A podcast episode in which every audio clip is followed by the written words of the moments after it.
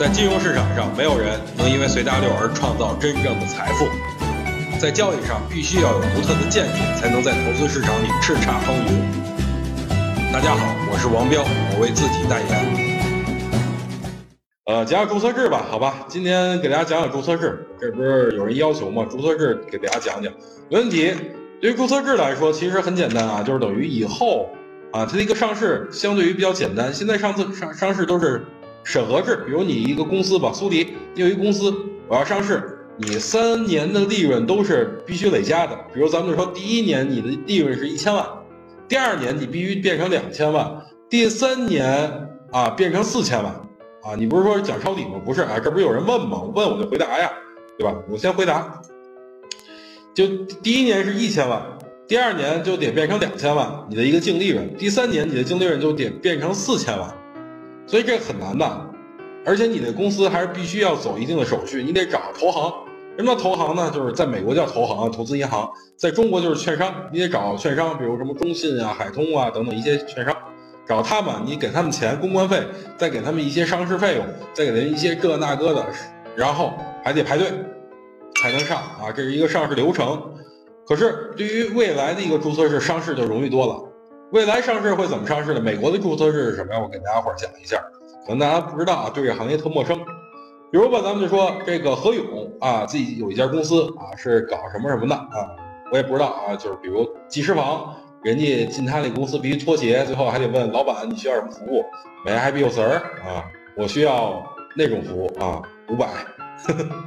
开玩笑啊，反正就是这一个企业，一个企业要在美国想上市的话，他先要递交上市申请，递交完申请呢，然后这个证监会要给你一系列的意见，啊，然后他就给你们公司的一些啊业财务啊一些经营啊，总共给你比如四五十条意见，然后返给你公司，你公司就要找一个券商帮你去解答这些问题。就是说，公司的业务是什么样的，公司是财务是什么样的，解答完了以后再反馈回去，人家再会啊，比如这个一开始四十个问题，然后再减到十个问题或者五个问题，再给你反馈回来，你要再解决完了以后，你就可以上市，很简单啊，很简单，就是要解决股民一些问题，但是不能作假啊，解决证监会的一些问题不能作假，记住一定要真实的，所以美国上市比较简单，那中国上市你觉得还会用这种方法吗？不会。啊，因为他们也得考，呃，对对，美国上市对业绩没要求，你业绩亏损都可以，包括百度业绩亏损的，包括京东业绩亏损的，包括阿里巴巴之前业绩亏损的都可以上啊，所以对业对利润是没有要求的，不是不是像中国，今年你利润是一千万，明天必明年必须两千万，后年必须四千万，这个在美国是没有的，所以很多企业都是在美国上市嘛，因为他们高新企业，他们都是烧钱的一些企业。明白了吧？所以他们对业绩是，那边利润是没有要求的。但是你的公司一定要必须属实，啊，必须属实的一些财务状况，必须属实一些公司运营等等一系列的这方面的，有可以上市的，很简单。但是咱们可以看到，中国就不一样。中国如果未来再有注册制的情况下，它跟美国也不一样，因为什么？它也是要有业绩，啊，这次是照搬，的确是照搬，但是它自己有一个中国式的注册制，就是说你业绩。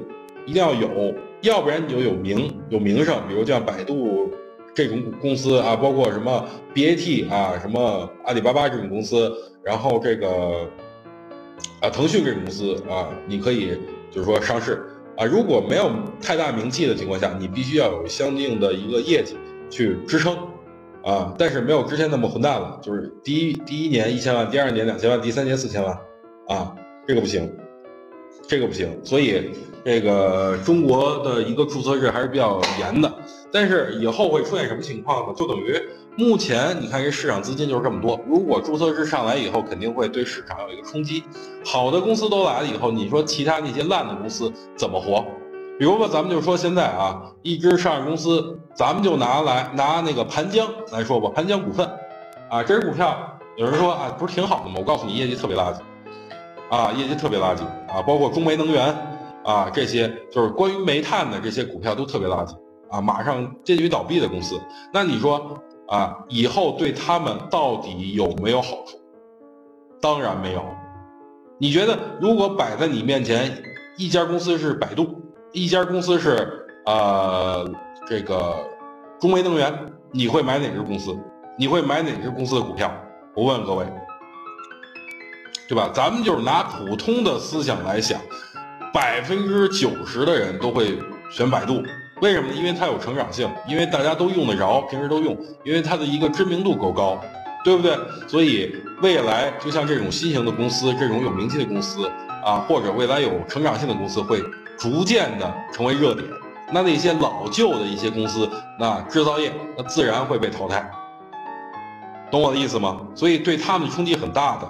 但是对于一些投行的啊上市公司啊，比如什么咱们之前说的光线传媒，包括金子火腿，包括鲁抗啊鲁什么创投啊鲁迅创投这些上市公司，他们之前你要看他们到底投资了哪些股票。很多企业，包括我给大家讲一下金子火腿吧。金子火腿大家可能不明白，没去他们上市公司调研过，我们去调研过，我知道，因为。有一段时间，大家都知道我去出差了，我去干嘛了？我就去他们公司了，啊，他们公司就是在浙江啊，浙江。然后当时浙江做的特别大，金子火腿那厂厂家也特别大，但是他们就因为上次有一件事情啊，公司连续亏损，啊，公司连续亏损，什么事儿呢？就是红肉事件，红肉致癌，不知道大家听没听说过红肉？什么叫红肉呢？我告诉各位，牛肉、猪肉，呃，羊肉。火腿肠，呃，这个就像就是呃灌肠啊，就是之前还有人就是熏肠、熏肠啊，这些都是红肉。对于红肉来说，都是致癌的。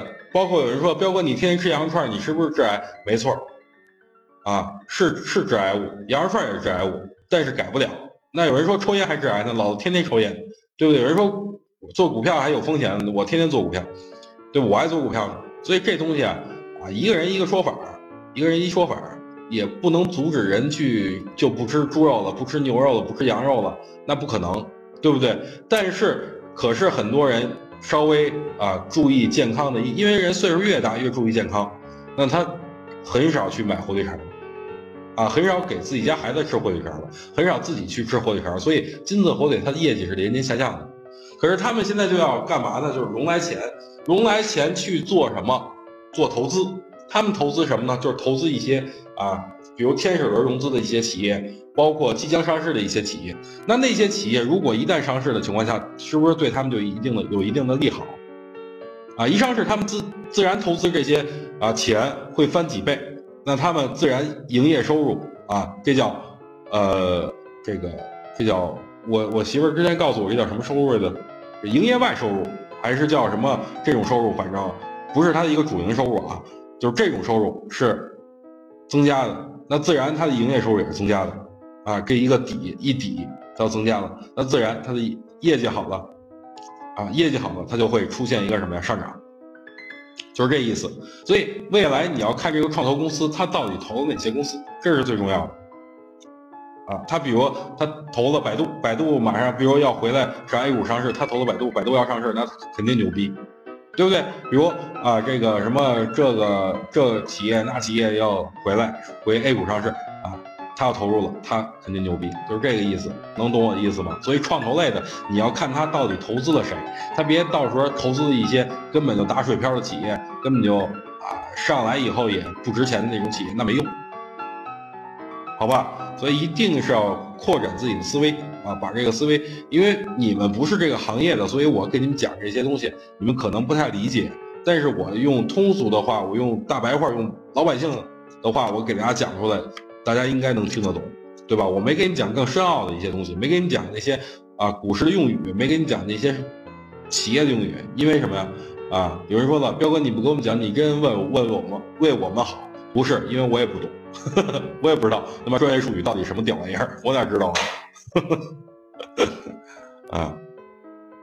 想听更多彪哥的语音，可以添加彪哥微信公众账号王彪 HT，或在新浪微博上搜索王彪 HT 来跟彪哥进行互动哦。